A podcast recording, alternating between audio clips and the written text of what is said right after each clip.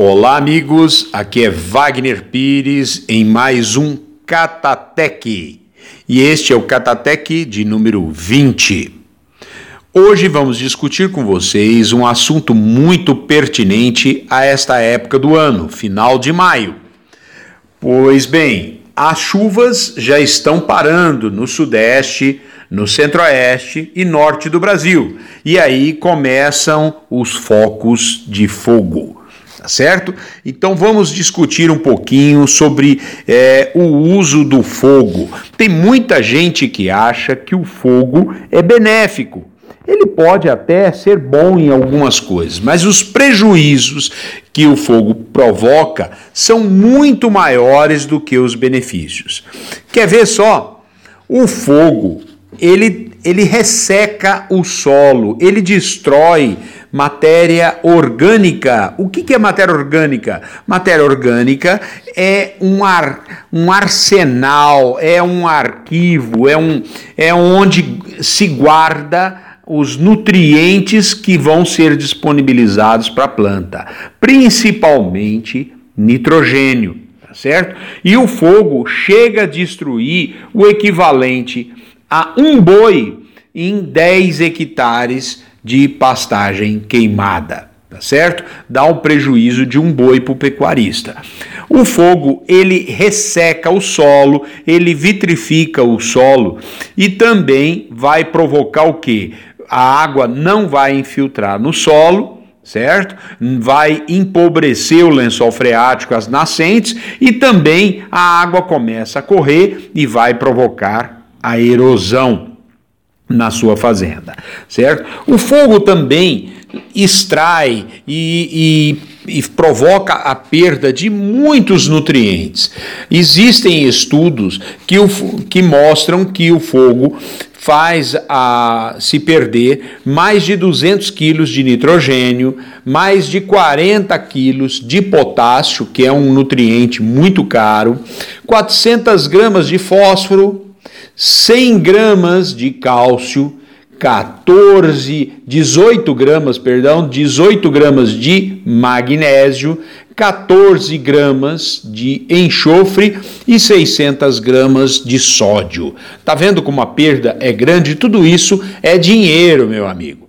Tá certo? O pecuarista ele tem a, a, a impressão de que o fogo ajuda na rebrota o pasto começa a brotar rapidamente. Porém, isso é ilusório, porque se ele perde toda essa quantidade de nutrientes, ele empobrece o solo dele mais, mais do que ajuda. E aí a pastagem depois começa a sofrer e não vai fechar, não vai desenvolver rapidamente. Ela sai depressa, que dá uma, uma, uma impressão de, de saúde, mas depois ela começa a desenvolver lentamente. E aí o, o pasto tende a sujar mais e saírem as invasoras, tá certo? Uh, outra impressão que o pecuarista tem é quanto carrapato, certo? O carrapato realmente muitas vezes ele morre com fogo, mas os inimigos naturais do carrapato também morrem,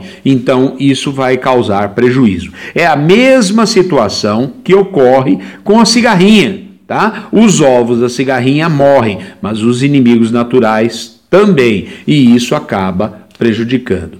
Muitas invasoras, elas queimam mas o sistema radicular delas fica e elas vão voltar e com força total. Lembrando que as plantas daninhas são adaptadas às condições de baixa fertilidade, tá certo? E muitas sementes de plantas daninhas que estavam dormentes, elas vão quebrar essa dormência e vão começar a germinar.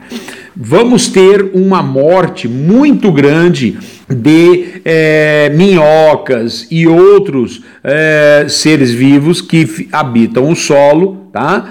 que provocam a aeração do seu solo, tá certo? Então isso tudo acaba por prejudicar também o pecuarista, certo? O que, que a gente deve fazer para ter um fogo, se houver necessidade de, de, de fazer uma queimada, Como que a gente deve proceder?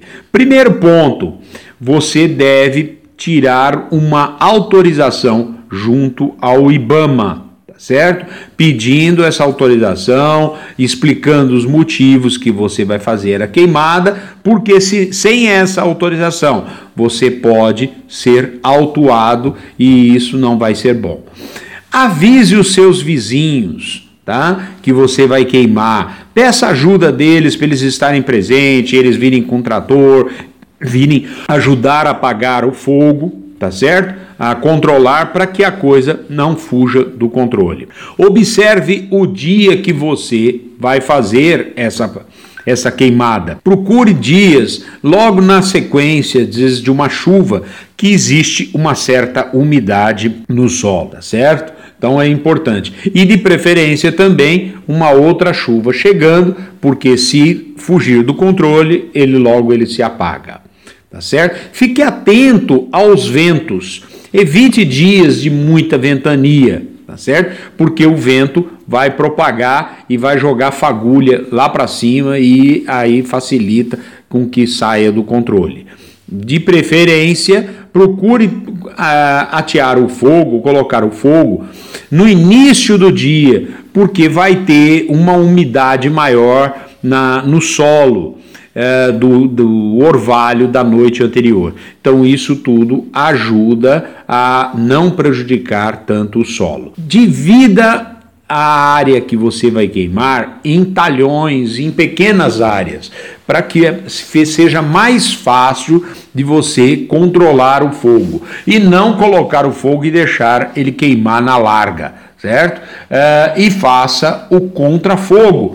Vai fazer, vai cercando esse fogo com outros fogos que você vem colocando de frente, tá certo? Elimine uh, materiais inflamáveis da área, às vezes um tambor com defensivos, ou tire até os tratores, as máquinas, uh, protegendo as instalações da fazenda e cerca para evitar maiores prejuízos é muito importante que, quando a gente colocar fogo, a gente fique de vigilância, fique atento, é, acompanhando e monitorando isso aí. Chame os vizinhos para participar, tá? Use equipamentos para fazer o controle, tá? Enxada, o enxadão, uma bomba costal, os sopradores que hoje existem no mercado, que você é, dá um, um fluxo de ar muito grande sobre o fogo e ele apaga tá certo? E também os, as pipas,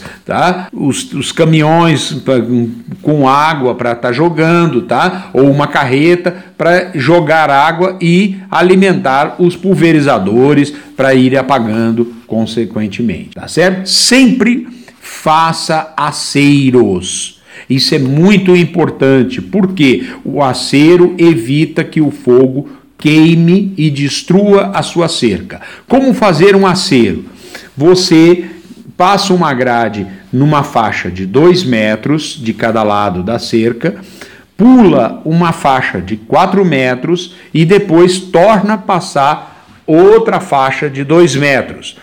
Vem e queima essa faixa de 4 metros, que ficou entre uma faixa e outra de 2 metros. Então você vai ter o que? Você vai ter um acero de 8 metros de cada lado da cerca. Se você fizer isso, a probabilidade de queimar e destruir a sua cerca é pequena, certo? Fique atento às áreas de assentamento, áreas indígenas que o pessoal que tem baixa tecnologia, tá?